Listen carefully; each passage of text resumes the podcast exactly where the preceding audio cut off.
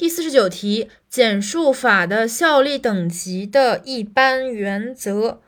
法的效力等级的一般原则主要是三个，这个非常的好记，就是我们判断法律效力冲突时候的这个认证。一是上位法优于下位法，因为法是有效力等级的嘛，所以你在等级上一定要是在上的等级优于在下等级，所以上位法优于下位法，比如宪法优于法律，优于行政法规。二是特别法优于一般法，同一事项主体。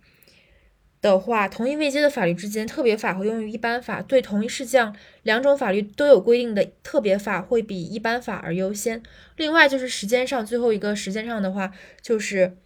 呃新法优于旧法，即在同一位阶的法律之间，两者对同一事项规定不一样的新颁布的法律优先是有，即上位法优于下位法，特殊法、特别法优于一般法，新法优于旧法三个原则。